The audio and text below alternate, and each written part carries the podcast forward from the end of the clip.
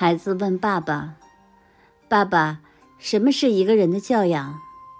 爸爸是这样回答的：“教养就是在个矮的人面前不谈身高，在胖的人面前不谈身材，在皮肤黑的人面前不谈肤色，在父母离异的人面前不谈家庭，在丧偶的人面前不谈爱情。”在长辈面前不乱开玩笑，懂了吗？